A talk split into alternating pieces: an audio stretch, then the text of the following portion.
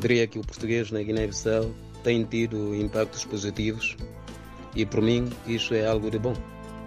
Hoje em dia, vê-se que eh, não é apenas eh, os alunos eh, que estão a passar pelo ensino liceal é que estão a procurar esses centros de aperfeiçoamento em português, mas também até próprio, próprios professores universitários, estudantes universitários estão a buscar eh, diferentes centros eh, na nossa periferia para poderem aperfeiçoar os seus níveis em português.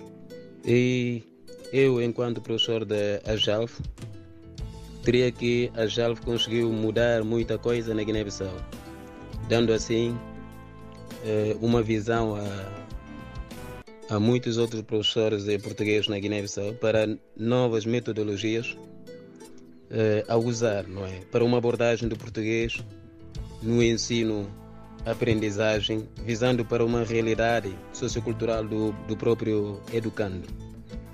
A ideia que se passava na mente de um aluno está aos poucos a, a perecer, de que o português deve ser apenas expressado na escola, mas agora vê-se que até nos toca-tocas os alunos, os guineenses, falam português. Já não há aquela, uh, aquela ideia de que aquele que optar por falar português ou uh, uh, é, é, tido como arrogante, digo isto, diferentemente daquilo que acontece quando uma pessoa domina outras línguas uh, estrangeiras. A JALF tem vários programas a promover.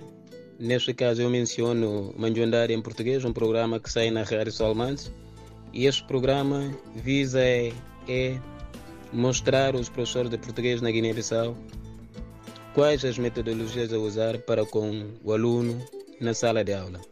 Começando por eh, quando um professor começa por abordar eh, um texto, deve este professor trazer um conteúdo gramatical na base do texto e, consequentemente, a produção também na base do próprio texto.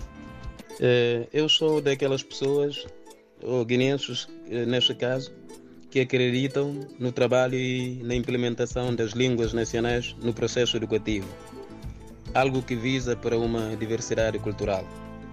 Não obstante o português, como língua do mundo, não é, continuar-se a sobreviver.